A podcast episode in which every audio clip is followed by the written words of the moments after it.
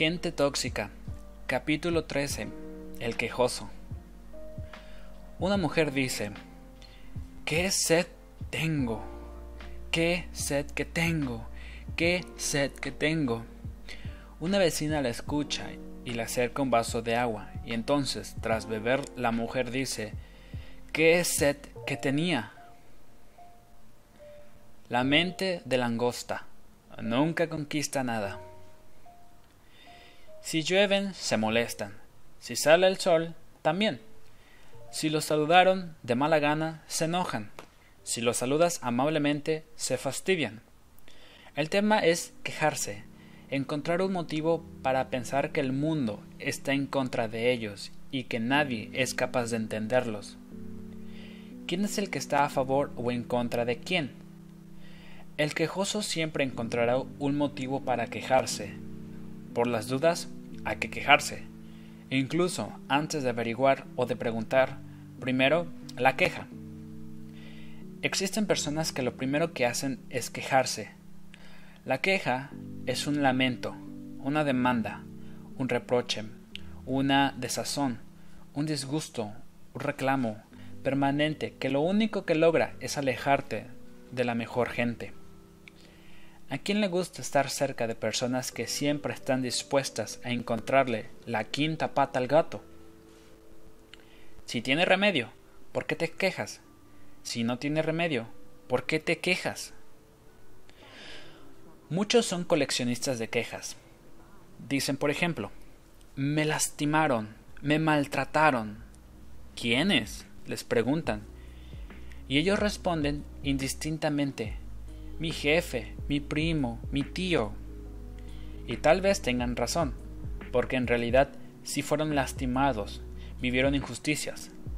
Lo que no saben es que al expresarlo permanentemente a través de la queja, la solución del conflicto se aleja cada vez más y su mente se convierte en una mente de langosta.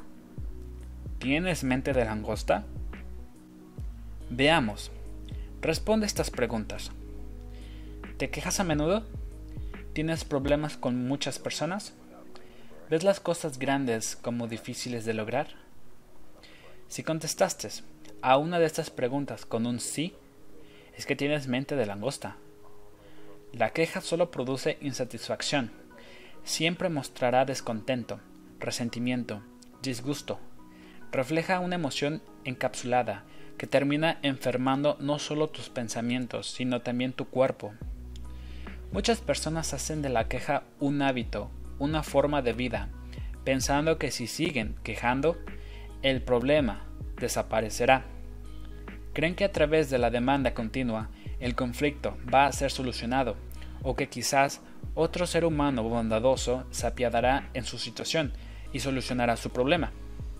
Son personas que se lamentan todo el tiempo sin darse cuenta de que con su discurso se atan aún más al pasado y a la dificultad, reviviendo viejas penas y culpándose tal vez por no haber podido aprovechar tal o cual oportunidad.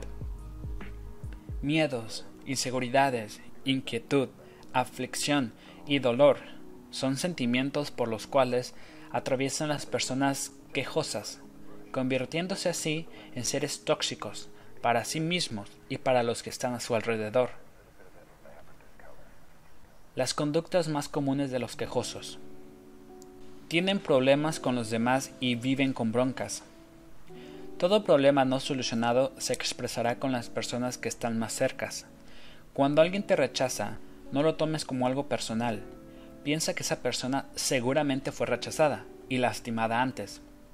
Así como nos trataremos a nosotros mismos, trataremos a los demás. Muchos guardan dentro de sí mismos hostilidad y broncas. Tal vez te pasó a ti también. Quizá fuiste maltratado y manipulado por años, y en vez de haber hablado a tiempo y sanado las emociones lastimadas, hoy herís a los que están más cerca y a los que te ofrecen una nueva oportunidad.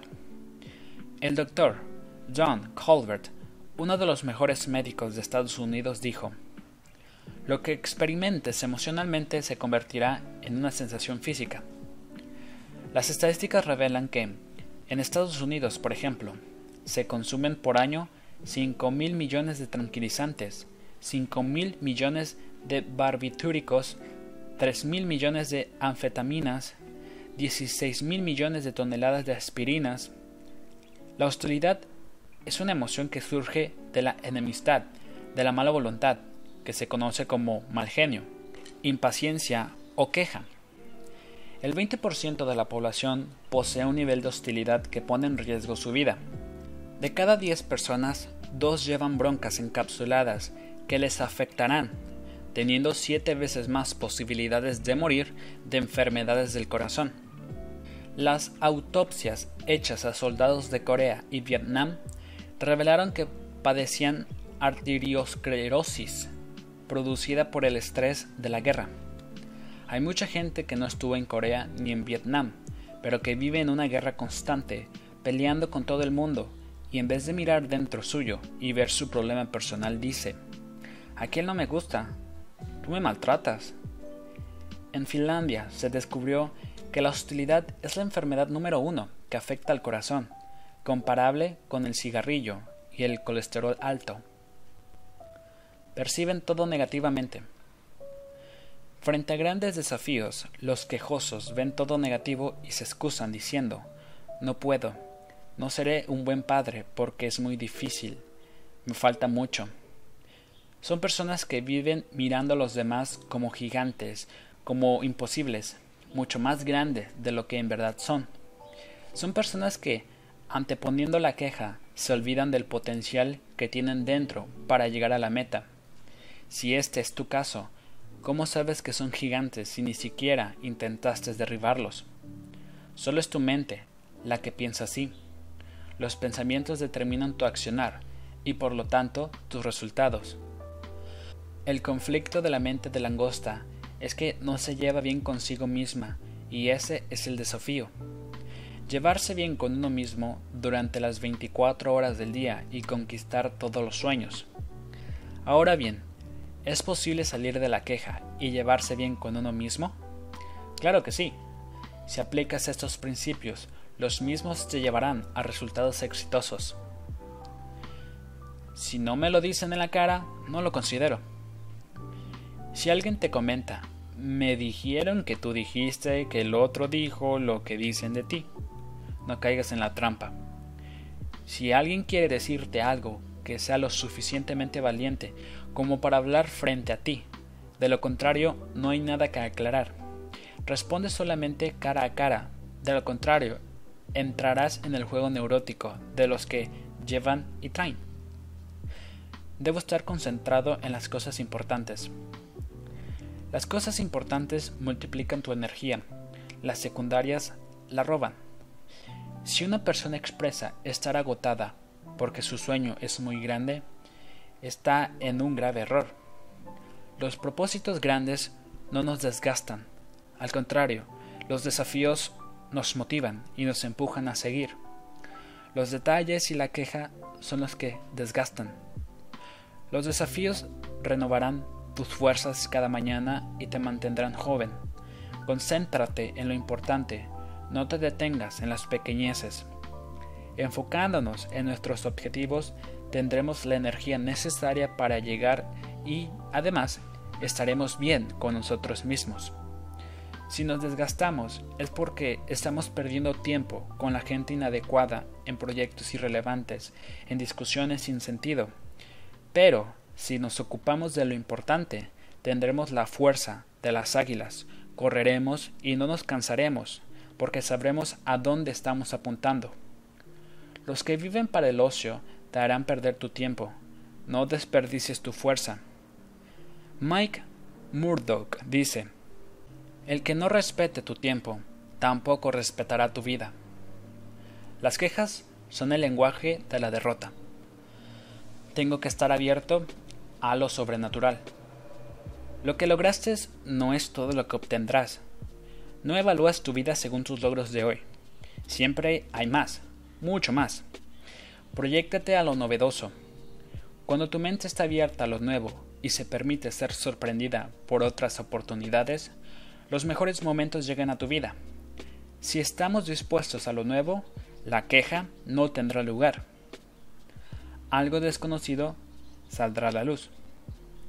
El potencial es una fuerza no liberada, un poder no usado, una reserva oculta.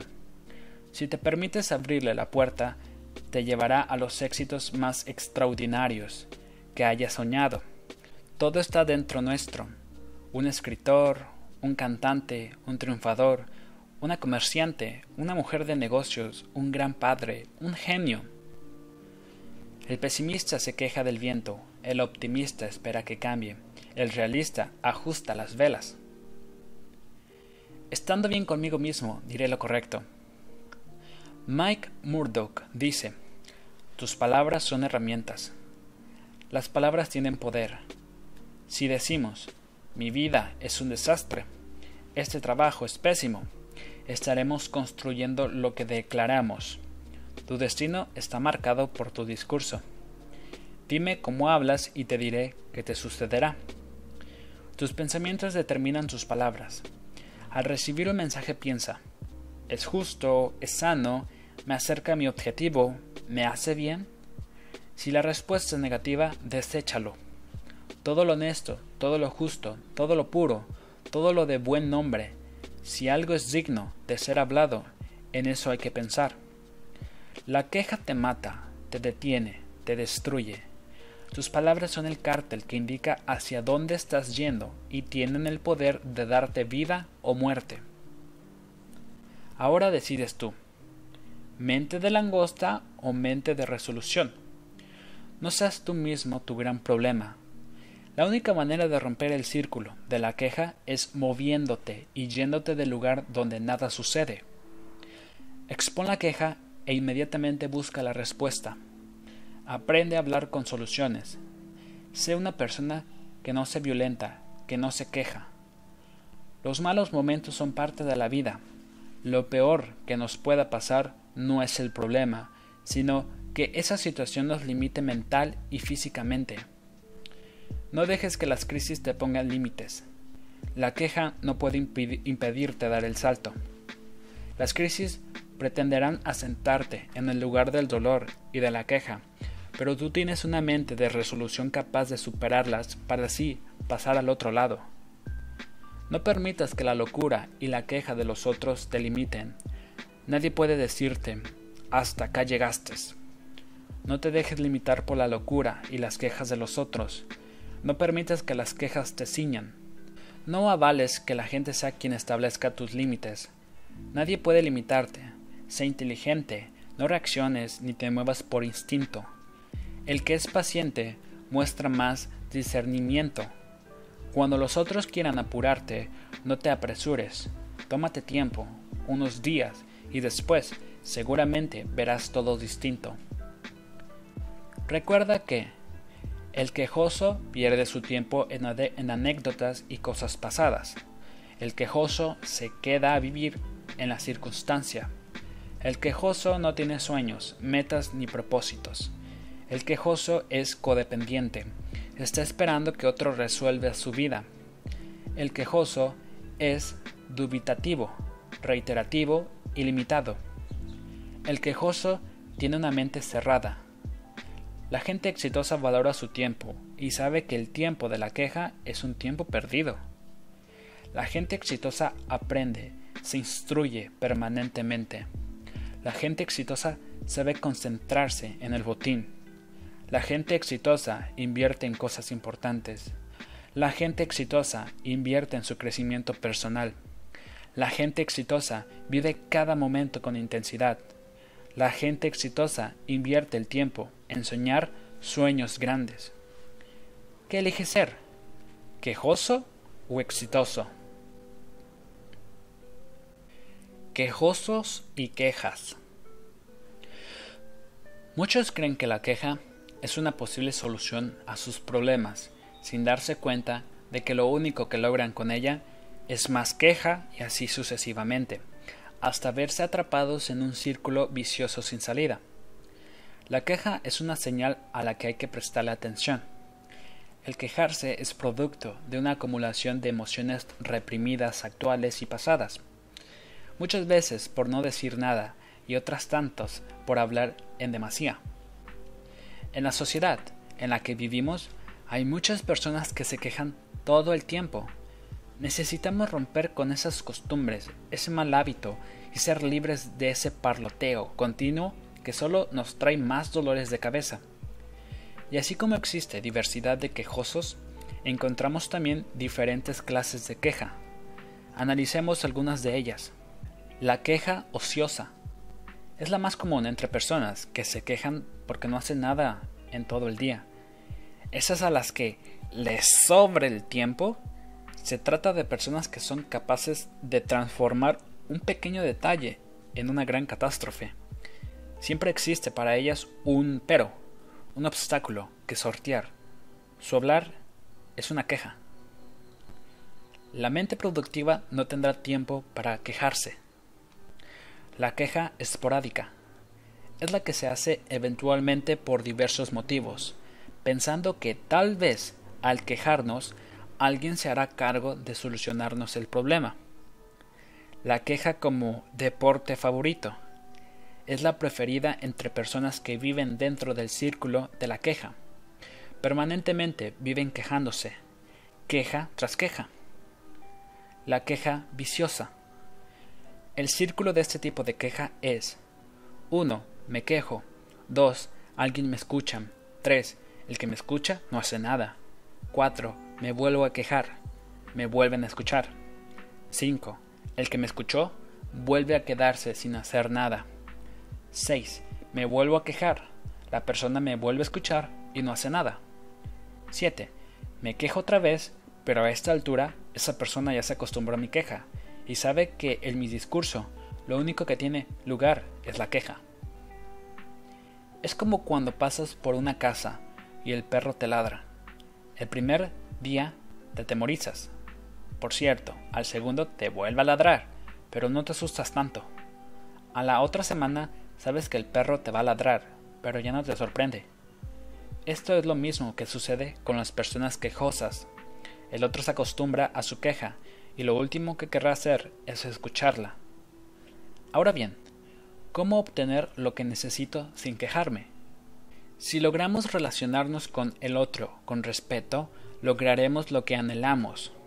Hay manera y maneras de pedir aquello que anhelamos, y la queja continua no es la mejor forma de dar a conocer nuestra demanda. La queja solo será un obstáculo y no te atraerá ningún beneficio, solo amargura. El tiempo que perdamos quejándonos podríamos aprovecharlo buscando soluciones y buscándole provecho a la situación por la que estamos pasando. Revierte todo lo que esté a tu alcance y busque el lado bueno a tus circunstancias. Es importante que nuestras mentes estén siempre ocupadas, ya sea trabajando, estudiando o perfeccionándonos. Procura hacer siempre algo productivo, de manera tal que la queja no tenga espacio en tu vida. No dejemos nuestra mente ociosa. Mantente ocupado con la visión en tus sueños. Libera tu potencial y usa toda la creatividad que tienes a favor tuyo. Olvida la queja, erradícala de tu vida y verás que todo te va a salir como lo estás esperando. ¿Cómo actuar frente a los quejosos? Podemos actuar de distintas maneras frente a ellos. No necesitamos ponernos de acuerdo ni darle la razón a las personas que manifiestan la queja. Lo único que lograremos es que sigan quejándose, alimentando así su hambre emocional. No los contrariemos, dejémoslo expresarse. No intentemos solucionar sus problemas.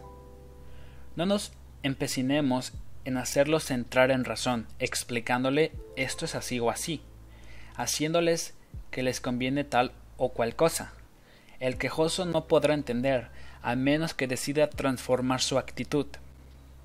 Cada vez que te vayas a quejar de algo, pregúntate, ¿por qué me estoy quejando de esto?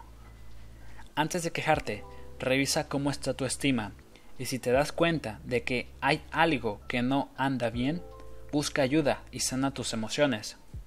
La queja nos señala que hay una herida que aún sigue sangrando. No te quejes, revierte el lamento, piensa que cuando te quejas te estás deteniendo. Si ves que algo está mal, hazlo tú otra vez. Si ves algo tirado, levántalo tú. No esperes que lo haga otro. Cambia tu manera de actuar, tu forma de hablar, tu modo de expresarte, y no te detengas a quejarte. Sigue, avanza, y no mires para atrás, que largo camino te resta.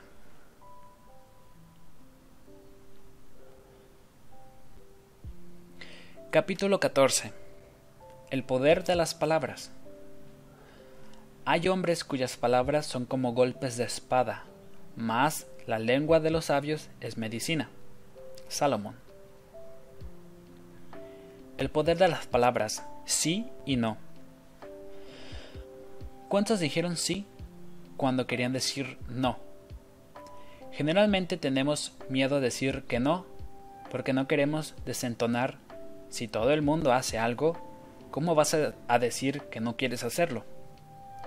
Tenemos miedo a las consecuencias negativas de haber dicho que no. ¿Qué va a decir el otro? ¿Qué va a pensar el otro? Tal vez me retire su amor si le digo que no quiero hacer lo que me dice. El no es necesario y debemos aprender a decirlo con paz. Podemos y está permitido decir no Decir no muchas veces es sinónimo de salud, sin odios, ni broncas, ni en malos tonos decir no. Cuando no podemos decir no, es porque no sabemos ni podemos distinguir cuál es nuestra prioridad en la vida, hacia dónde estamos apuntando y cuál es nuestro blanco. Las decisiones que tomes van a estar determinadas por el objetivo que quieres alcanzar. ¿Estás apuntando al lugar correcto con tus palabras? ¿Tomas tus decisiones de acuerdo a los objetivos que te propusiste? ¿O estás viviendo y hablando solo por hablar y llenas espacios vacíos? Cuando uno tiene un blanco correcto, puede definir qué es lo que va a aceptar y qué es lo que va a rechazar. El sí y el no son solo palabras, sino límites y permisos que nos damos a nosotros mismos. El sí y el no forman parte de toda negociación. El sí y el no determinan tu posición de liderazgo, autoridad y control sobre tu propia vida. El sí y el no hablarán de ti mismo, de tus intereses y tus determinaciones. Un sí y un no, dicho sabiamente y a tiempo, te evitarán grandes dolores de cabeza. Cada sí y cada no que establezcas determinará una solución o un problema nuevo. Cada sí y cada no que emitas sabiamente o no estará acercándote o alejándote de tu éxito. Cada sí y cada no que pronuncies te hará mantenerte enfocado. Sabes cuál es tu blanco específico, sabes a qué cosas decirle no y a qué cosas decirle sí. Sabes a quién elegir, con quién hablar. Pero sea vuestro hablar sí, sí, no, no, porque lo que es más de esto, del mal procede. Ser responsable. Responsabilidad es saber qué hacer y que no. La gente se destaca cuando tiene palabra y cumple con lo que promete.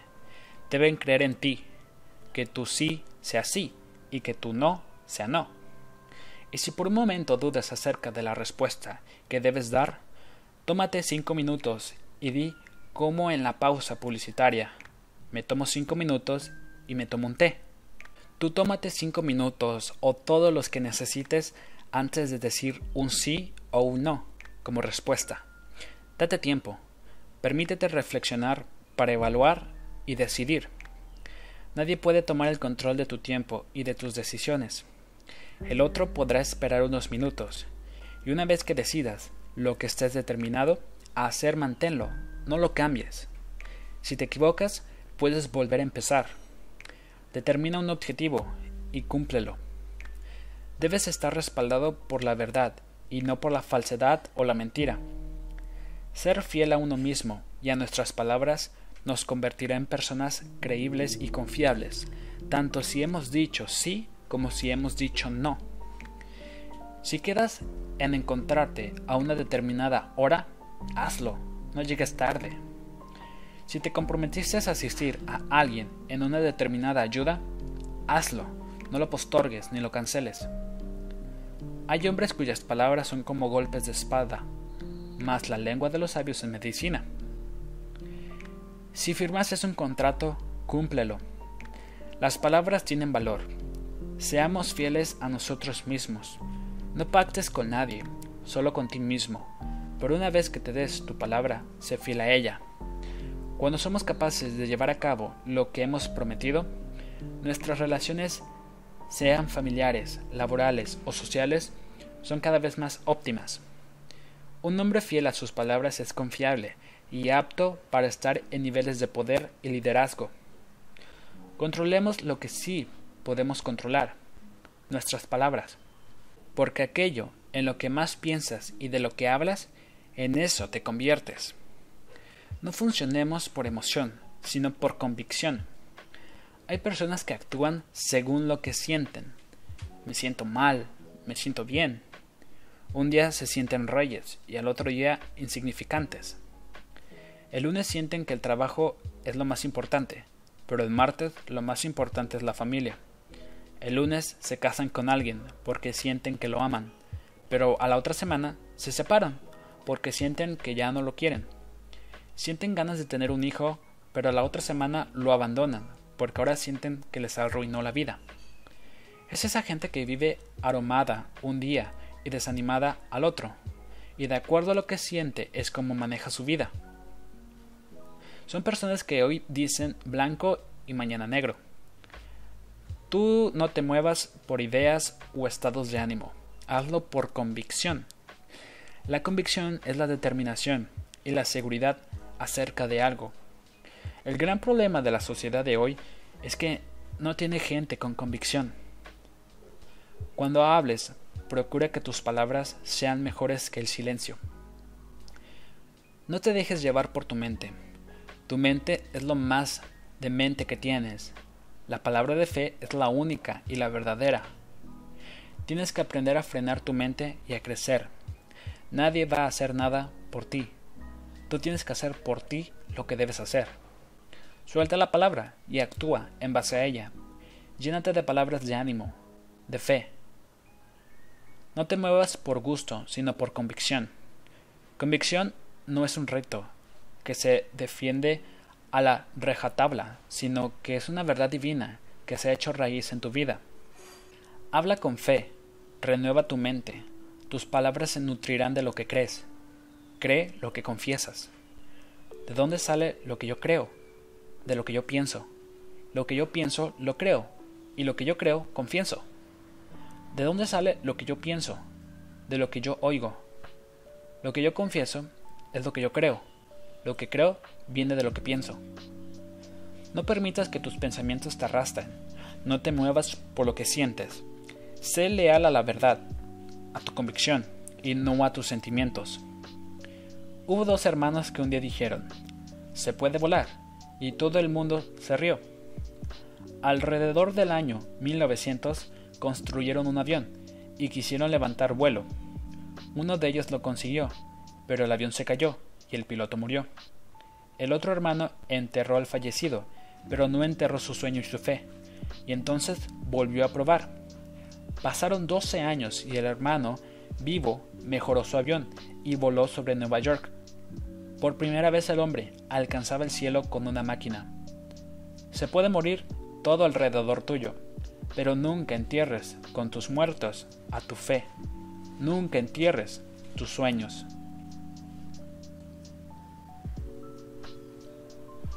Lo que pido, eso recibo. Es común ver a ciertas personas que no pueden ser felices porque no expresan directamente lo que quieren, lo que desean o lo que piensan. Piden, desean, anhelan, pero no son específicos. Muchos tienen inmensos deseos en su corazón, en su mente, anhelan alcanzar metas, pero no pueden ni saben expresarlos. Son esas personas que cuando les preguntas qué es lo que están esperando de la vida, responden paz, amor, felicidad, salud, dinero. Y esos deseos no son malos, pero son indefinidos, metas abstractas, imposibles de evaluar. Cuando pedimos necesitamos ser específicos. Solo así podremos enfocarnos en las estrategias que debemos diseñar para alcanzar nuestras metas. Necesitamos establecer cuánto queremos ganar, qué auto queremos, qué tipo de relación estamos buscando. De esta forma estaremos enfocados y de esta manera podremos poner en acción lo que antes fue un deseo en voz baja. Cuando pidas algo, sé específico. No seas vueltero. Afirma lo que estás esperando recibir. Pídelo y llama a las cosas por su nombre. Si no conoces cuáles son tus derechos, nunca vas a poder pedir bien como conviene correctamente. A diario, nos encontramos con personas que asumen una actitud errónea en el momento de pedir lo que esperan recibir. Y aquí está la respuesta, el por qué unos reciben y otros no. Pides y no recibes porque pides mal. Pides dudando y la duda es semejante a la onda del mar, que es arrastrada por el viento y llevada de una parte a otra. Pide de acuerdo a lo que estás esperando recibir. Sin embargo, personas suelen hablar y pedir de las siguientes maneras. Victimizándose. Son las personas que en lugar de pedir, me compras un, helado, o en vez de decir, me voy a comprar un helado porque tengo ganas de comérmelo, dicen, horas encerrado acá, trabajando, muriéndome de calor, y nadie hace nada por mí. Ahora bien, si en este momento te identificas con este estilo de personas, piensa por un momento, ¿por qué no mejor pedir las cosas por su nombre y decir, quiero un helado? ¿Cuál es el problema de que lo hagas?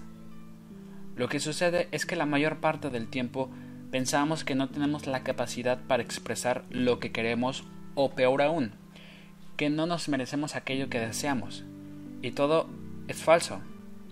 Todo, aun los aspectos más íntimos, fue creado para que podamos disfrutarlo. Siendo vuelteros, son los que no dicen las cosas directamente.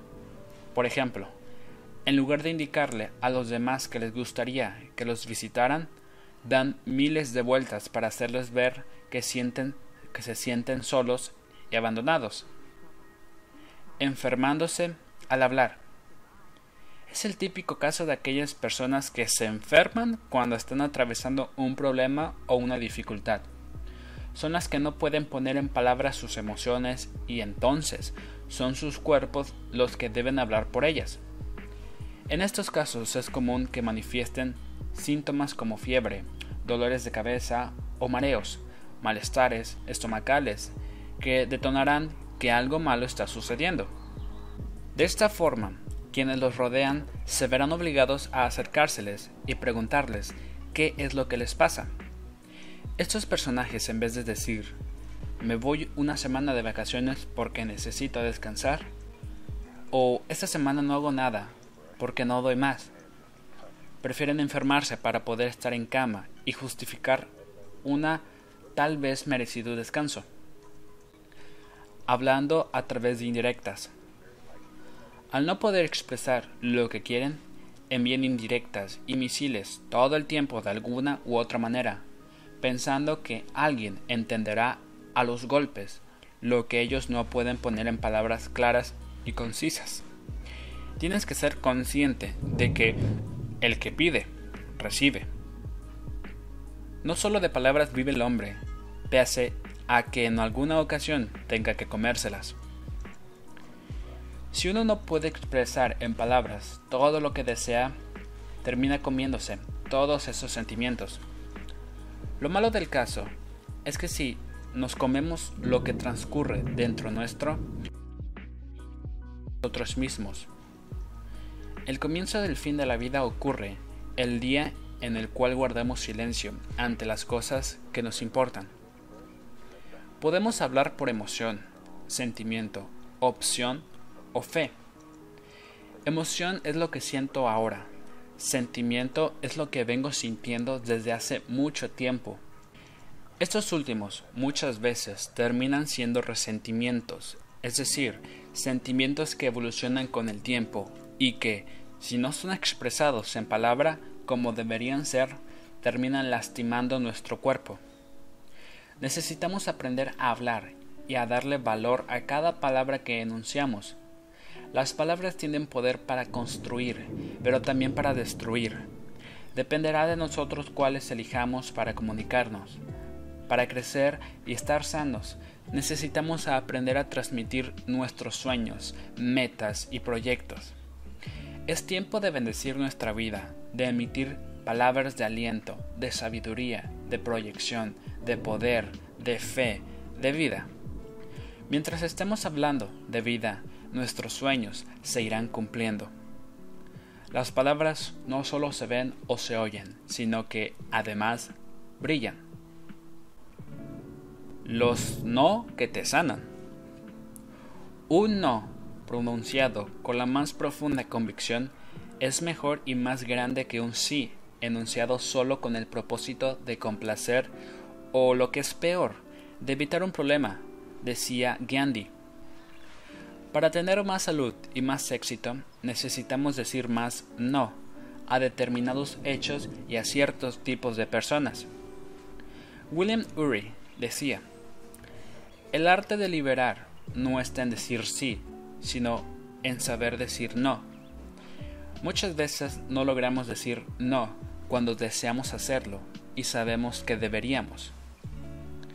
Para superar esta situación, debemos no idealizar a nadie. Al idealizar a la otra persona, le estamos colocando en un rol superior, mientras nosotros mermamos, haciéndonos de esta manera más vulnerables y quedando expuestos a que el otro pueda herirnos. Si nos conectamos con otra gente, cualquiera sea el lugar que la persona ocupe, debe ser de igual a igual, porque ponerse arriba de es un acto de soberbia y por debajo de habilita a que los otros decidan humillarnos. Debemos recordar que todos venimos del mismo tronco y todos nos merecemos las mismas oportunidades. No reaccionar mal ante las palabras de la gente. Hay palabras que llegarán para lastimarte y provocar una reacción a ese mensaje que se te transmiten. Las personas que pronuncian esas palabras se llaman, en psicología, tóxicas. Diferentes tipos de personas tóxicas. El ofendido. Es el que con una palabra o conducta tuya se ofende y de esta manera manipula. Transmite el mensaje. Según cómo te comportes, yo estaré o no. Para que los demás queden a la expectativa de sus acciones. El que tira y corre es el que pasa, tira un misil y sigue de largo porque lo único que está buscando es tu reacción. El que triangula es el que lleva y trae, te sumerge en el medio de una discusión que no te corresponde para que tomes partido y salgas en defensa de alguna de las partes. El psicópata es el que felicita y descalifica al mismo tiempo. El reaccionario le gusta discutir, criticar y buscar que te sumes a él para hacerte perder tiempo. Un consejo. Para caminar con salud no reacciones ante las palabras de la gente. Aprende a no esperar nada de nadie. Si ponemos las expectativas en la gente, solo obtendremos frustración, porque un día responderá bien y otro día mal. No existe más variable que las emociones humanas no compararte con nadie. No te compares ni permitas que te comparen, porque no necesitas ser como nadie. La persona con problemas de estima vive comparándose. Tú tienes maridos, hijos, y yo no. Tú trabajas tanta cantidad de horas, pero yo trabajo más. Todas las bendiciones tienen un nombre. Debes aprender a capturarlas y disfrutar de aquellas que tienen escrito el tuyo. No fusilar a los demás, no tomes como personal lo que te digan otros. Alguien me dijo que alguien dijo que el otro habló mal de mí. Si te rechazan, no los asumas como personal. Existirán cientos de justificaciones posibles a cada accionar. Quizá la persona que te lastimó fue lastimada, por lo cual herirá a quien sea por su propio conflicto. No te apresures. No valorar el dolor. Debemos identificarnos con la felicidad y con el éxito, no con el dolor. No vinimos a este mundo a cargar ninguna cruz ni a pagar ningún precio, sino a cumplir nuestro propósito y explotar al máximo todo el potencial del que disponemos. no ponerte en víctima. Cada uno tiene el control remoto de sus emociones y pensamientos, decide qué sentir, qué pensar y qué hablar. No entregues el poder de tus sentimientos a los demás, porque si lo haces, serás un títere en sus manos. Nadie podrá lastimarte a menos que les des permiso. No querer cambiar a nadie. No gastes tus energías queriendo cambiar a tu esposo, esposa, suegros, hijos, jefes, etc. Porque si la persona no quiere, no cambia. La mejor manera de que el otro cambie es no queriéndolo cambiar. Si tenemos en claro y podemos decir no a todo aquello que nos perjudicará, si sabemos decir no a todo aquello que nos hace ser codependientes de los otros, estaremos listos y preparados para accionar todas aquellas oportunidades que se merecen un sí. Cuando sabemos decir no, estamos preparados para defender nuestros propios intereses, lo cual detonará que estamos enfocados hacia nuestros objetivos. La forma como comunicamos el no y el hecho mismo de hacerlo determina la calidad de nuestra vida. Démosle valor a cada palabra que decimos no, digamos sí. Cuando en realidad queremos decir no, no tengamos miedo de perder ni a dejar de ser aceptados o amados o tenidos en cuenta por saber decir un no, certero y eficaz a tiempo. Respetemos cada no que digamos. El escritor William Ury describe en su libro El poder de un no positivo los tres grandes dones de un no positivo. 1. Crea lo que necesitamos. Por cada sí importante es necesario decir mil veces no. 2. Protege lo que valoramos. El no positivo nos permite establecer, mantener y defender los límites críticos. 3. Cambia lo que ya no funciona. Digámosle, no a la complacencia y el estancamiento del lugar de trabajo. Un primer y certero no muchas veces es el principio del camino que necesitamos recorrer para llegar a establecer vínculos interpersonales sanos y acuerdos exitosos. Decir no significa ante todo decirse sí a uno mismo y proteger aquello que uno valora. Si crees en las palabras que dices a diario y las llevas a acciones concretas, dejarás de vivir de falsas expectativas de la gente y de las limosnas que puedan darte. Si te aferras a la palabra de fe, comenzarás a ver todos tus sueños cumplidos, harás lo que nunca hiciste y las cosas viejas serán borradas. Todo, de ahora en más, será un hecho nuevo. Los otros y yo. ¿Acaso alguna fuente vierte por una misma abertura agua dulce y amarga? ¿Puede la higuera producir aceitunas o la vid higos? La respuesta es no. Así también es como de una misma boca no pueden brotar palabras de amor y odio. Nuestra lengua es un miembro pequeño, pero se jacta de grandes cosas. Enormes incendios son capaces de encender nuestras palabras. Permanentemente, los seres humanos necesitamos comunicarnos con los otros a través del lenguaje de la conversación y de las palabras. Podemos dar a conocer cómo nos sentimos, qué es lo que está pasando. Somos capaces de proyectar, soñar, acariciar, amar, festejar, bendecir, odiar y maldecir. Muchos de los errores que hemos cometido se han debido a que no hemos sabido expresar ni comunicar lo que hemos querido decir. Tal vez no supimos elegir las palabras correctas o perdimos el tiempo en enunciar cientos de ellas, sin darnos cuenta que en el fondo no estábamos diciendo nada, con lo cual el otro no entendió en absoluto nuestro mensaje. También puede ocurrir que el otro no registre lo que estamos diciendo por distracción, falta de interés, cansancio aburrimiento, estrés o simplemente porque nuestras palabras solo denotan bronca, ira, enojo, enfrentamiento o discusión.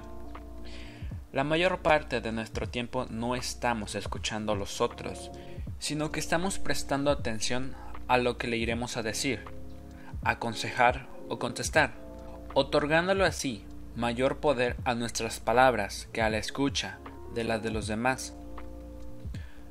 Todo hombre sea pronto para oír, tardo para hablar y tardo para airarse. Sin embargo, saber escuchar resulta mucho más eficaz que verbalizar miles de vocablos sin parar. Si pudiésemos prestar atención a lo que los otros intentan decirnos, no solo lograríamos entenderlos, sino que llegaríamos a comprender su interior y su accionar. Todos hemos tomado malas decisiones, alguna vez porque nos faltaron palabras de sabiduría. Muchas veces nos fuimos de boca, dijimos lo que no teníamos que decir por falta de reflexión, y otras tantas veces hicimos lo que no, lo que no tendríamos que haber hecho. Solo cuando alguien camina sabiendo qué decir y qué hacer, se convierte en una persona sagaz.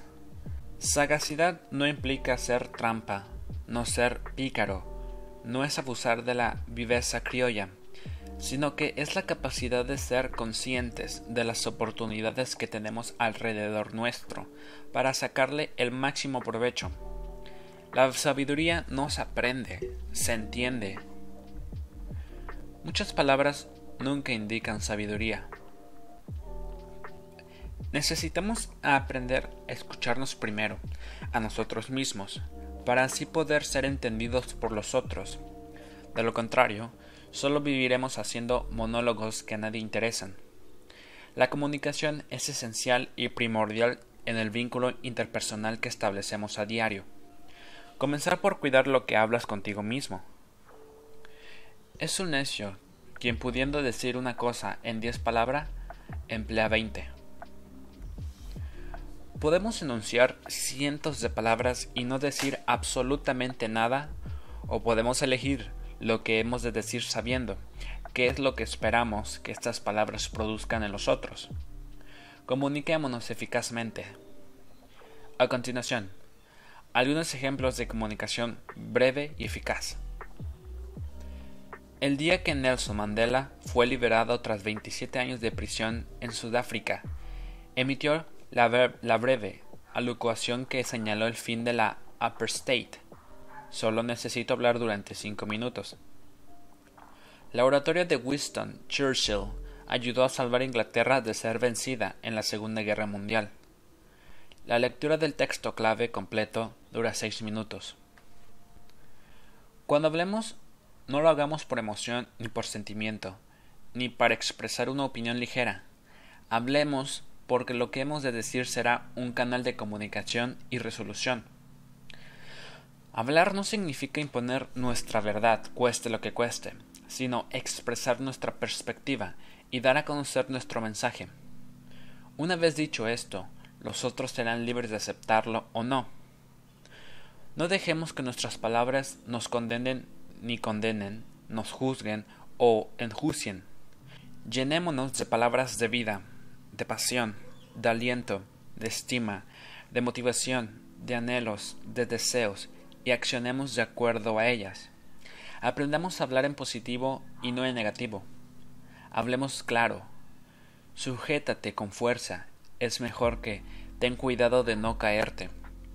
Estos son los alimentos que puedes tomar. Es más positivo que estos son tus alimentos prohibidos. Siéntate aquí, es mejor que no te sientes tan cerca del televisor. Nelson Mandela no llamó a sus memorias un largo camino para dejar el apartheid, sino un largo camino hacia la libertad. Su compromiso no era contra el apartheid, sino a favor de la libertad. No hagamos politequería con nuestras palabras, otorgamosle valor, convicción y firmeza a cada una de ellas. Construyamos con ellas puentes, no los volemos. Capítulo 15 Libres de la gente. Ladran, Sancho. Señal que cabalgamos. Elecciones engañosas. Ser libre de la gente no quiere decir encerrarnos en una burbuja y no tener contacto con nada que tenga que ver con las personas, sino elegir con quiénes hemos de relacionarnos. La mayoría de los problemas que se nos presentan a diario son interpersonales. Una discusión con un jefe, un entredicho con nuestra pareja antes de salir para el trabajo, una negativa que debemos darle a nuestros hijos, un intercambio de palabras con un profesor. Siempre hay individuos involucrados. Tanto sea en el conflicto como en la solución de los inconvenientes, habrá personas de por medio. Hasta las mismas emociones que vivenciamos y que recordamos, buenos y malos momentos, hay personas involucradas. Las heridas tienen un rostro, y ese rostro tiene un nombre. Sin embargo, ningún de estos recuerdos ni emociones que vienen a nuestra mente debe ser un impedimento para alcanzar nuestros sueños. El ser humano es un ser social y como tal necesita relacionarse con pares. El hecho es que muchas veces fallamos, confiamos y nos apegamos a personas que no sumarán, sino que, por el contrario, tratarán por todos los medios boicotear nuestro sueño.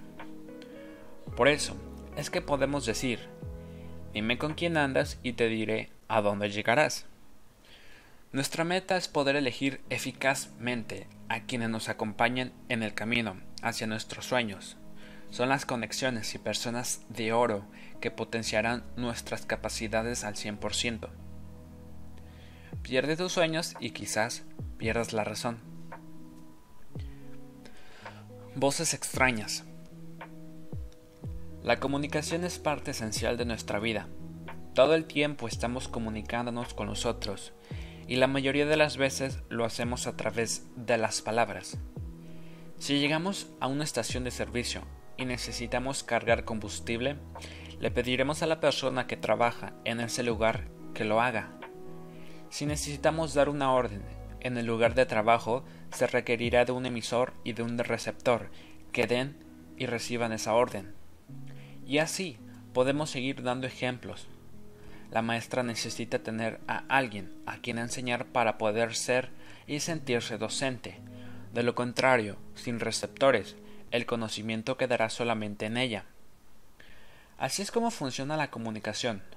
Uno habla y otro escucha y recibe la información. No siempre será un diálogo, a pesar de que seamos dos o más personas las que estemos involucradas en la conversación. Podrá ser también un monólogo, si ninguno está registrando las palabras del otro, o tal vez todo lo contrario, y entonces habrá, a partir de la devolución, un intercambio de palabras, opiniones, conceptos, verdades y mentiras que podrán determinar las decisiones que tomaremos. Sin darnos cuenta, muchas veces le damos a la voz de los demás un valor y una estima que no merecen, y así es como lejos de, ser esta un consejo o una bendición, se transforma en un trastorno o en un obstáculo inmenso, en una creencia a la que hay que refutar. Para evitar la confusión, deberíamos reflexionar. Si permanentemente escucha las voces exteriores, el mensaje que, termina, que terminarás por recibir será, no lo vas a lograr. Con dinero en la mano eres un peligro. Eres incapaz. Nunca te preparaste. No sabes cómo ganarte la vida. Claro que esas son frases y creencias falsas que tomaste por verdaderas y entonces te hicieron pensar que nada de lo que te propusieras serías capaz de alcanzar. El único ser que podrá limitar lo que eres capaz de alcanzar eres tú mismo. Nadie está en condiciones de cuestionar ni juzgar ni tu potencial ni tus capacidades. Solo a partir del momento en que cada persona toma el control de su propia vida, es capaz de determinar sus errores y sus éxitos, y entonces está en condiciones de refutar y cuestionar todas aquellas palabras que durante tanto tiempo lo han frenado y lo han llevado a vivir en un lugar de letargo y frustración. Hoy, siendo libre de estas falsas verdades, podemos comenzar un proceso de desintoxicación mental, emocional y espiritual para disponernos a ser la mejor y única versión de nosotros mismos. A partir de esta nueva posición, de este nuevo yo, conocerás la verdad y la verdad te hará libre de la gente, de las circunstancias y de aquellas verdades que no lo son. Tiger Woods, antes de ser el primer campeón de color del golf, tenía para escuchar dos voces, la de gente que le decía, nunca un hombre de color va a ser campeón de este deporte, y la de su padre que le dijo, tú eres un campeón. Adivina a cuál le prestó atención. Tal vez pasaste años tratando de alcanzar tu felicidad y el éxito de acuerdo a los parámetros de los otros. Quizás luchaste por llevar a cabo objetivos que solo beneficiaban a quienes estaban a tu alrededor, pero que a ti no te conformaban. Quizá tu papá soñó con que fueras médico y seguiste la carrera de medicina tratando de obtener la aprobación de él, sin darte cuenta de que en realidad era él quien anhelaba ser médico. Sin detenerte a pensarlo, probablemente avanzaste hacia metas que, que, te interesaban muy poco.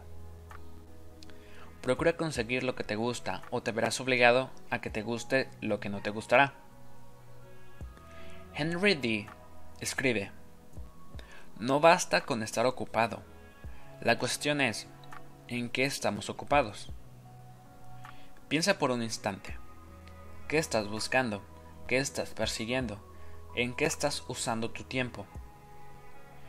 Estos objetivos aportan y suman a tu felicidad, a tu bienestar emocional, físico y espiritual? ¿O solo estás corriendo por correr sin saber a dónde quieres llegar? El conocido George Soros, el especulador más reconocido del mercado de divisas, le dijo a un periodista del Canada's National Post ser reconocido como filósofo me proporcionará una satisfacción infinitamente mayor que mi dinero. Y al preguntarle al periodista si sería capaz de cambiar toda su fortuna a cambio de ese sueño, él contestó, Pues sí, seguro. Cuanto menor tiempo sea el que dediques a escuchar las voces ajenas o extrañas, mayores serán los resultados que vas a alcanzar. Cuanto mayor sea el tiempo que le dediques a escuchar tu propia voz interior, cuanto más te detengas a observar tu reloj interno y a prestar atención a lo que dice tu corazón, mayores serán los éxitos que vas a cosechar. Tantas veces nos pasa que vivimos la vida encadenados y ni siquiera nos enteramos de que tenemos la llave del candado. Las voces ajenas no saben de qué estás hecho no conoce tu potencial ni lo ilimitadas que son tus fuerzas. Tú mismo aún no lo sabes. Solo cuando camines, corras y luches por tu pasión, por aquello que te quita el sueño, por lo que te quema por dentro, sabrás de qué estás hecho. La verdad está dentro tuyo, y solo a ti te corresponde ponerla en marcha. Lazos del alma versus lazos mortales. Cientos de mandatos internos y externos irrumpen a diario, a cada momento, desde que nos disponemos a comenzar nuestro día. Se trata de presiones externas, internas, reclamos y pedidos, tantos que de un momento para el otro te sientes angustiado por la sensación de que debes cumplir con cada una de las órdenes que has recibido, y eso es imposible. El mayor enemigo de la libertad individual es el propio individuo. Todo eso es peor aún si estas órdenes provienen de lazos afectivos, un amigo, tu pareja, un jefe, un líder o un familiar. De esos son vínculos asmáticos que fuiste entretejiendo y que ahora pasaron a definir y a decidir qué es lo mejor para ti y tu futuro. Escuchas a todos los tuyos, a los de tu alrededor, inclusive las noticias de la televisión, voces, voces y más voces, y lazos que se mezclan en tu mente, ejerciendo tal presión que confunden tus metas y tus sueños. Y así es como te sumerges en una carrera en la cual no tienes en claro hacia dónde estás yendo, ni qué es lo que estás buscando. ¿Tu bienestar y tu éxito o la aprobación externa? Son vínculos empalagosos. Relaciones que aprisionan nuestra mente, voluntad y emociones, de tal forma que no nos permiten diferenciar nuestro deseo del de los demás. Y así nos olvidamos de que para poder alcanzar la propia satisfacción y la tan preciada paz, es vital que reconozcamos que es lo importante y prioritario para nosotros. E. E. Cummings decía, ser solo tú mismo en un mundo que hace lo posible noche y día para hacerte semejante a los demás significa librar las batallas más difícil que cualquier ser humano pueda librar. La mayoría de las veces confiamos más en nosotros que en nosotros mismos, de tal forma que somos capaces de desnudar nuestro interior frente a la mirada de los demás, esperando una respuesta que en realidad solo a nosotros nos compete darnos. Le otorgamos tanto valor a la opinión ajena, le volcamos tanto afecto, que cuando no recibimos la devolución que esperamos, nos sentimos defraudados. Entonces lloramos, nos deprimimos, creemos que se nos cae el mundo y que no podremos confiar en nadie más. Sentimos que nos clavaron un puñal por la espalda y nos olvidamos de que en ese vínculo intervinieron personas, antes las cuales fue nuestra decisión de develar nuestra alma. Todas son personas que como tú y yo cometen errores, y como sucede con todo error, lo mejor es que cuando ocurra aprendamos que las relaciones interpersonales necesitan tener un límite. Nadie podrá avanzar sobre ti si no le das autoridad y poder para hacerlo. El límite muchas veces es entendido por los otros como una actitud antipática de nuestra parte. Sin embargo, Aplicarlo nos evitará muchos malos momentos. Solo tú podrás decidir quién entrará a tu círculo social más íntimo.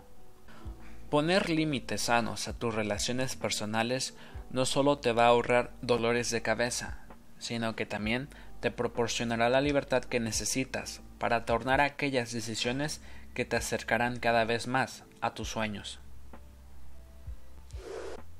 Vínculos sanos. Gran parte de nuestro diario vivir lo usamos en relacionarnos con los otros.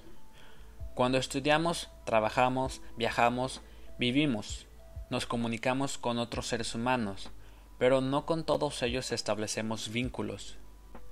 El vínculo entre dos personas es un factor común que los une, ya sea un lazo familiar, laboral, afectivo o amistoso. Dentro de estos vínculos que establecemos están aquellos que nos afectan de manera positiva y aquellos que nos influyen desfavorablemente.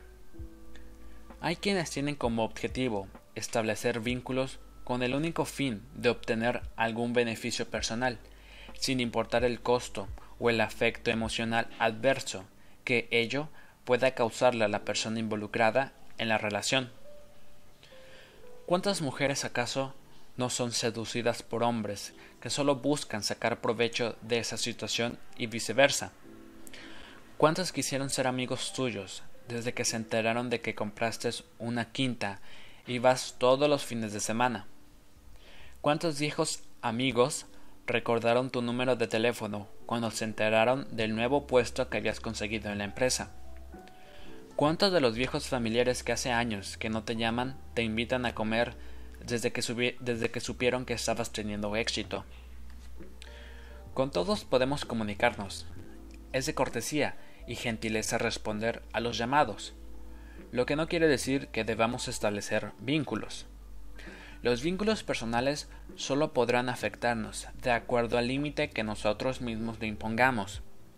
Sin embargo, sí tendremos que plantearnos como objetivo establecer vínculos y relaciones de oro que nos impulsen a llegar a nuestro éxito.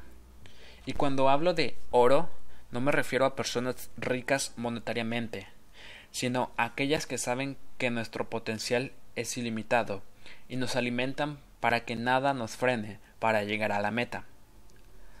Hay un dicho popular que dice, la familia te toca, los amigos se eligen.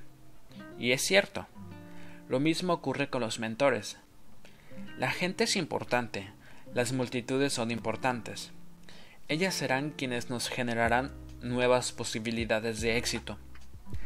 Tal vez la persona que hoy acabamos de conocer sea una conexión de oro mañana, quien nos abra una nueva puerta laboral, nos genere una nueva oportunidad de negocios, o tenga una idea o sugerencia acerca de cómo podemos resolver la dificultad en la que nos encontramos. Cualquiera sea el ámbito en el cual te desarrolles, el buen trato y la disposición que establezcas sumarán a tu favor. Una buena forma de establecer vínculos sanos es el poder brindar soluciones a los que te rodean. Es más agradable estar aliado de aquel que nos da soluciones o aporta ideas que de aquellos que generan problemas. Esto no significa que tengamos que tener la solución para todos los conflictos del mundo, pero sí que debemos intentar ayudar de una u otra manera a las que nos rodean. Ayudar no significa darle al otro lo que tiene que hacer, sino darle una idea que pueda acercarlo a una posible solución. La escritora Mary Oliver cuenta en su libro Mockingbirds este relato. Había una vez una pareja de ancianos muy pobres que abrieron su hogar a unos extraños que llamaban a su puerta. Los pobres viejos no tenían ningún bien mundano que ofrecer a los inesperados visitantes, solo su deseo de tratarlos solicitamente. Resultó que los huéspedes eran dioses que sorprendieron a sus anfitriones al decirles que aquella buena predisposición era el regalo más precioso que les podrían haber hecho unos simples seres humanos. El 70% de los clientes que pierden empresa se marcha, no por el precio ni por la calidad, sino porque no le gustaba en lo humano trabajar con este proveedor. ¿A quién de nosotros nos gusta estar cerca de aquellos que a diario nos maltratan o no nos confieren el respeto que nos merecemos? Absolutamente ninguno. La persona que desea establecer relaciones interpersonales sanas necesita tratar bien al otro, brindar la atención que el otro merece, establecer los límites necesarios que demande cada tipo de vínculo, conectarnos con lo bueno y lo mejor de cada persona. Eso nos permitirá jugar el partido en equipo. Estamos en la era de los equipos. Los llaneros solitarios solo ganan batallas en antiguas series de televisión.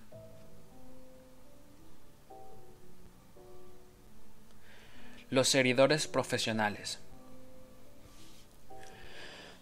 Demasiadas personas a menudo consideran que haber obtenido un máster o un posgrado o haber alcanzado un cargo de privilegio las habilita para lastimar, subestimar y desestimar otros en público. Ostentan sus títulos, su poder económico o su estatus sin darse cuenta de que la arrogancia y el maltrato se han apoderado de su trato con los demás. ¿Te pasó alguna vez que, en un trabajo al cual habías dedicado horas y todo tu tiempo libre fue brutalmente menospreciado delante de todos tus compañeros? ¿Solían tus padres avergonzarte delante de tus amigos a raíz de las calificaciones que obtenías? Por cierto, en algún momento de nuestra vida, todos hemos sido maltratados o avergonzados por nuestros padres, pares, jefes o superiores. El hecho es que este trato lastima, penetra y causa severas heridas y secuelas en la estima de la persona que las recibe. Algunas personas son máquinas avasallantes que no se detienen a separar el trigo de la cizaña. Para ellas todo lo es mismo, todo está permitido. Lo único que les importa es el provecho y la ganancia que podrán obtener de cada movimiento que ejecuten. Son personajes tóxicos, que a diario se empecinan en hacernos difícil nuestro diario vivir. Si no puedo ser feliz, tú tampoco. Retumba como eco en sus mentes. No viven ni dejan vivir. Pero eso era hasta hoy. Unas pocas líneas más abajo podrás leer los rasgos más sobresalientes de estas personalidades tóxicas, y entonces serás capaz de identificarlas y de hacer algo aún mejor. Al reconocerlas, conseguirás ubicarte lo más lejos que puedas de ellas, ignorarlas y seguir tu camino. Descubrir sus movimientos te permitirá subir un escalón en el camino hacia la libertad. Características de los editores profesionales.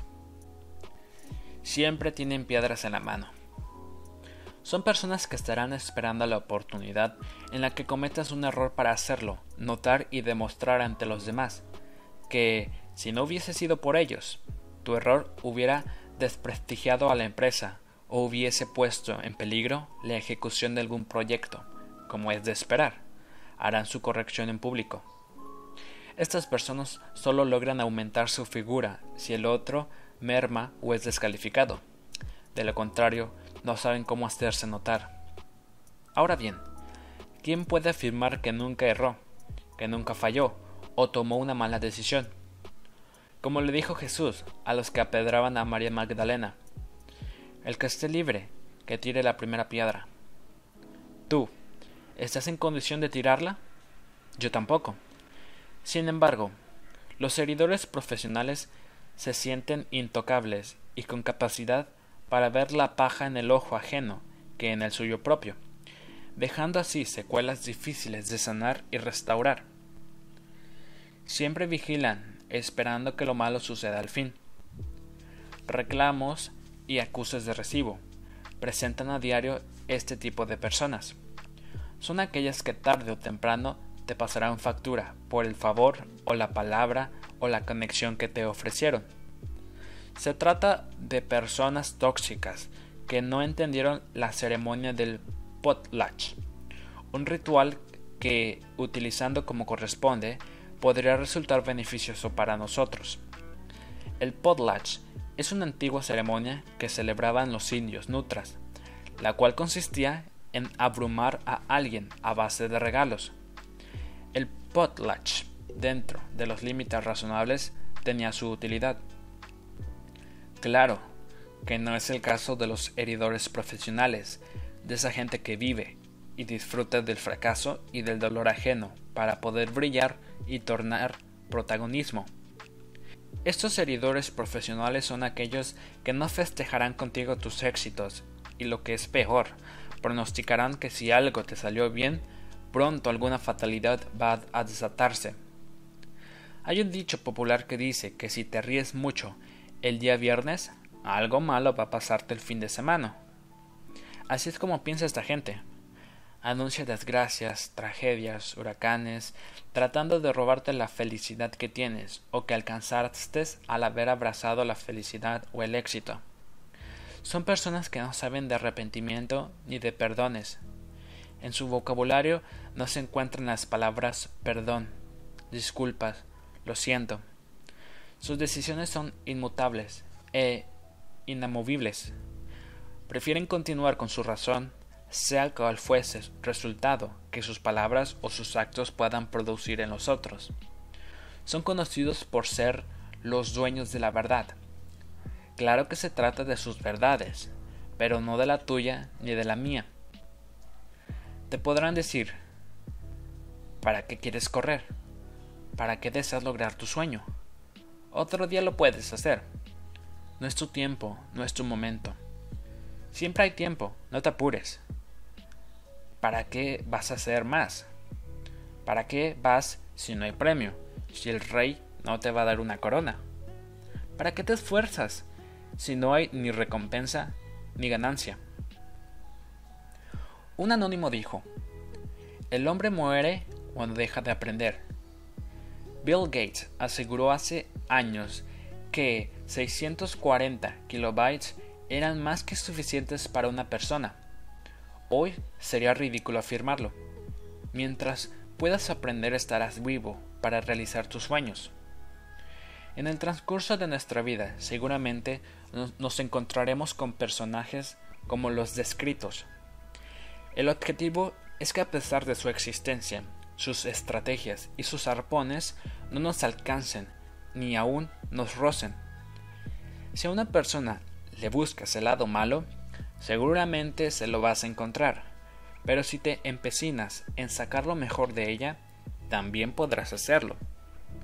Claro que es mucho mejor quedarse con lo bueno del otro que con sus defectos, pero este no es el modo de pensar de las personalidades tóxicas. En cuanto a ellas, no hagas nada por cambiarlas, solo cambia el que desea hacerlo. Lo mejor que puedes hacer es evitar al máximo el contacto con este tipo de gente, resguardando así tu estima y tus emociones.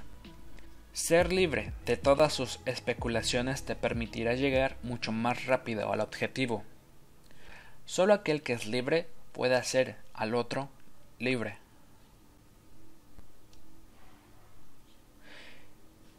El lado oscuro del control. La vida es un cóctel de decisiones, elecciones y pensamientos que determinarán nuestra libertad. Nuestros estados de ánimo no son solo sensaciones, sino decisiones que establecemos a cada momento. Los acontecimientos pueden ser determinantes a la hora de estar bien o no, pero no dejan de ser consecuencias de decisiones que, que tomamos en un estado de libertad de elección. Soy yo quien decide sentirme mal o bien. Solo yo tengo el control de mi vida y, y estoy autorizando a elegir lo que es mejor para mí. Es decir, eres tú a cada momento decidirás qué valor o estima le darás a cada palabra que recibas. Si nuestro ojo está puesto en el afuera, serán los otros quienes decidan cómo hemos de sentirnos. Pero si somos nosotros quienes estamos en control, sabremos cómo cuidarnos y elegir lo que nos conviene. Solo cuando puedas ayudarte a ti mismo, estarás en condiciones de ayudar a los demás. Necesitas ser el dueño de tu mundo emocional. Tu bienestar no dependerá del trato que recibas de los demás, sino del que tú sepas darle. Ninguna otra persona tiene el poder de hacerte sentir mal, a menos que tú les des permiso para que lo haga. Todos los sentimientos que creamos se originan dentro nuestro, pero así como nacen pueden ser modificados, y si no nos sirven, desechados. Odiar, amar, querer, respetar, son, son decisiones que nos pertenecen. Es parte de nuestra naturaleza, de nuestra creación, la libertad de elegir. Del mismo modo que está en la naturaleza del esclavo el elegir lo que su amo o los otros le impongan. ¿Cuántas veces sentiste resentimiento o bronca por lo que contaron de alguien? Seguramente muchas aunque fuera bronca que no te competía, pero padeciste de todas maneras. No convirtamos a los otros en formadores de nuestras emociones, no le otorguemos tal poder. Hoy, más que nunca mereces decidir ser feliz. El arte de vivir se compone en un 90% de la capacidad de enfrentarse a personas que no puedes soportar. Encuéntrales la vuelta. Personas tóxicas eran quienes le prohibían a Martin Luther King disfrutar de los derechos que tenía un hombre blanco. Hay seres difíciles con los que uno tiene que convivir a diario, ya sea en el trabajo, en la casa o aun cuando decide sentarte en un restaurante o ordenar lo que eligió para comer. Abusos, malos tratos, impulsidades, negativas, desencantos y frustraciones son las que vivimos la mayor parte del tiempo. Se trata de personas que a diario se proponen intimidarte y coartar tus sueños.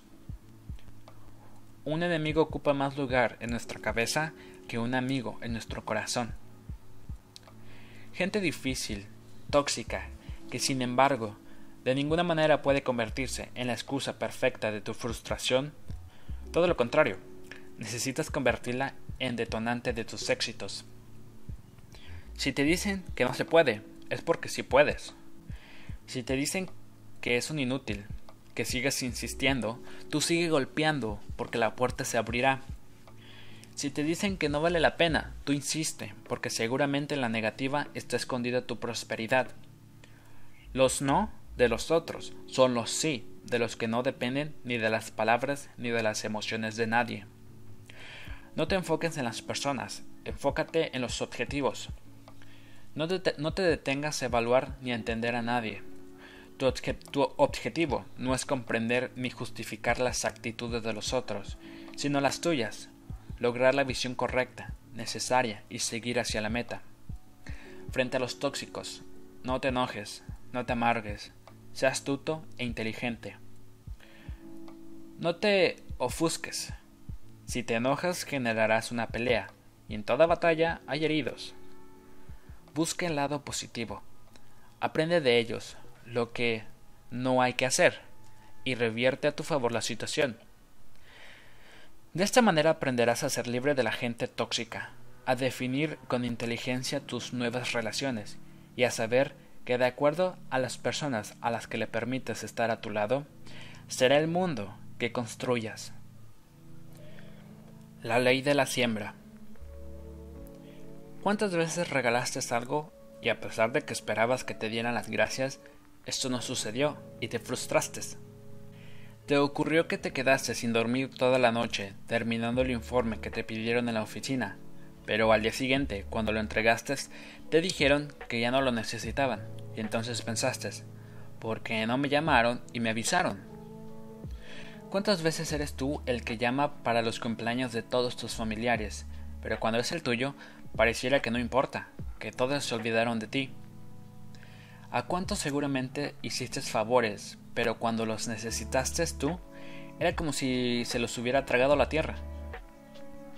No hablaré mal de ningún hombre y hablaré todo lo bueno que sepa de ellos. A diario, depositamos cientos de expectativas en nosotros. Esperamos que nos respondan de la misma manera en que nosotros lo hicimos, pero esto no siempre sucede así. Si bien hay personas que son agradecidas y saben el valor de tu accionar, otras no lo son. Algunas responden con la misma moneda, otras no, y tú no podrás cambiarlas.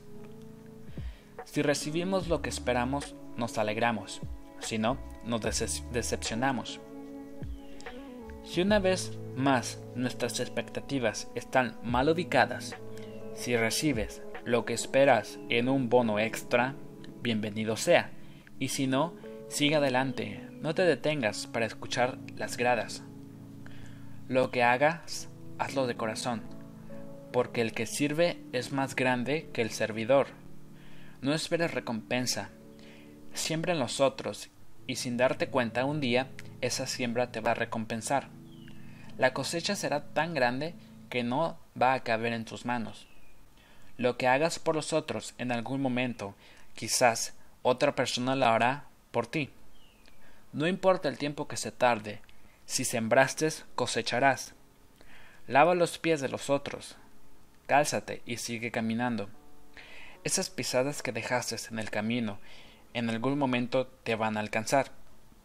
La calidad y la cantidad de tu bendición empiezan y terminan siempre en ti y en los tuyos. No lo olvides.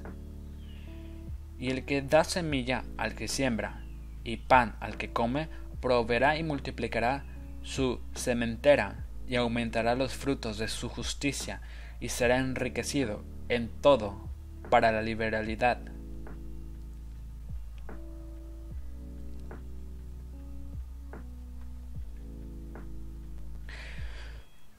Libre de la gente. Hay personalidades tóxicas que anhelan todo lo que tú tienes. Hasta tus desgracias o dificultades son, son añoradas por ellas. Se trata de personas que no pudieron encontrar un sentido, un rumbo a sus vidas y entonces deciden pegarse como abejorros a tu existencia, hasta aún chupar tu propia sangre. Son personas que no son arquitectos de su propio destino, sino que deciden recorrer el trayecto que tú elegiste transitar. Seres codependientes. Tal vez, al verlos, su apariencia sea la de personas con rasgos de superioridad, de autoridad, de poder, de alta estima, de capacidad. Sin embargo, sus actitudes y los resultados que han obtenido los ponen al descubierto. Son personas con grandes problemas de relación, con autoestimas destruidas que se esconden detrás de tus sueños y de tus expectativas. Sus máscaras han tenido la intención de ocultarlas y de atarte a creencias falsas y vacías. Ayer las veía como grandes e importantes, hoy realmente las conoces. Hoy puedes ser libre de cada una de las máscaras que han querido venderte y presentarte como la mejor. Son personas que han vivido, como dice Eric Fromm, con miedo y con frustración. El hombre moderno vive bajo la ilusión de saber lo que quiere, cuando en realidad quiere lo que tiene que querer. Miles de humanos viven a diario historias que no han escrito, trabajan por propósitos que no les pertenecen, viven de sobras y no en la abundancia. Quieren tu puesto de trabajo, tu salario, tus amigos, tu familia, tu sencillez, tu, carisma, tus hijos, pero no están dispuestos a hacer el mínimo cambio en sus vidas para que lo mejor y lo que les pertenece a ellos llegue a su existencia. Invierten más tiempo en envidiar e idealizar tu lugar y tu vida que en elegir, decidir y accionar para que lo mejor llegue también a las suyas. En muchas oportunidades sientes penas por ellos y tratas por todos los medios de ayudarlos a cambiar. Te abres, los dejas entrar a tu casa y sin darte cuenta los habilitas para la estocada final. Si hay algo para cambiar en ellos, la decisión dependerá no dependerá de ti, sino del individuo que tenga la necesidad y la voluntad de encarar una transformación en su vida y de encontrar la forma de relacionarse sanamente con los otros. La gente que cambia es la gente que quiere cambiar. Cada persona ha sido creada con una cuota única de habilidades, dones, facultades y talentos que solo pueden ser descubiertos por ella misma. Cada uno de nosotros tenemos una conciencia y un espíritu que nos permite darnos cuenta de aquello que es una continua piedra de tropiezo. Dependerá pues de cada uno de nosotros que demos unos pasos y la corramos para seguir avanzando. Somos seres independientes, únicos, inigualables, libres. Nadie es igual a mí y yo no soy igual a nadie. ¡Qué bendición!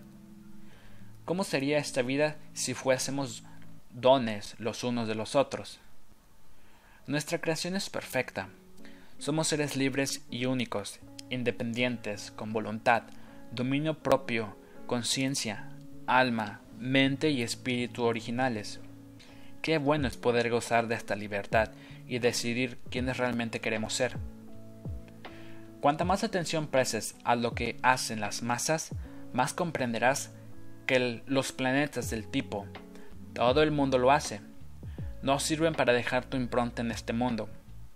Si bien resulta tentador unirse a la multitud, no olvides nunca que tú tienes sueños valiosos y otras cosas más importantes que conseguir. Recuerda siempre que tu propia resolución de triunfar es más importante que cualquier otra cosa. Saber que somos únicos en ADN, identidad, propósito, metas y sueños nos hará libre de frustraciones y nos abrirá camino en nuestro diario vivir. Permitir que los otros puedan alcanzar su destino te acercará a que tú también puedas alcanzar tu máximo potencial. Solo tú puedes crear tu propio triunfo, solo tú eres capaz de establecer y definir cuándo alcanzaste el éxito. Tu marca es personal, tu victoria te hará recordar quién eres, de qué estás hecho, y los sueños por los que viviste y diste todo de ti.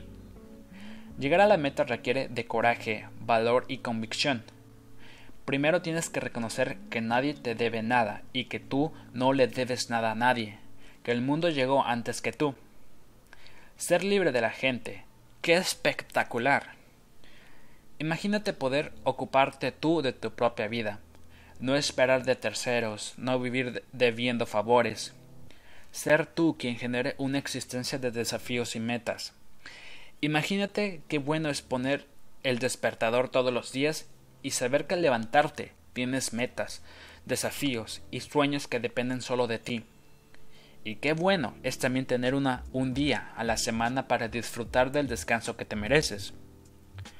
Lo único que puedes cambiar del mundo es a ti mismo, y eso hace toda la diferencia del mundo.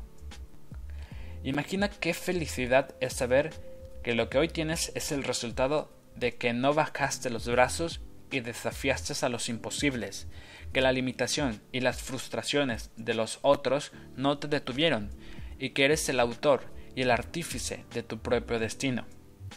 Es fantástico tener las cuentas en cero. Abraham Lincoln dijo, las cosas quizá lleguen a quienes esperan, pero solo aquellas desechadas por quienes se esfuerzan.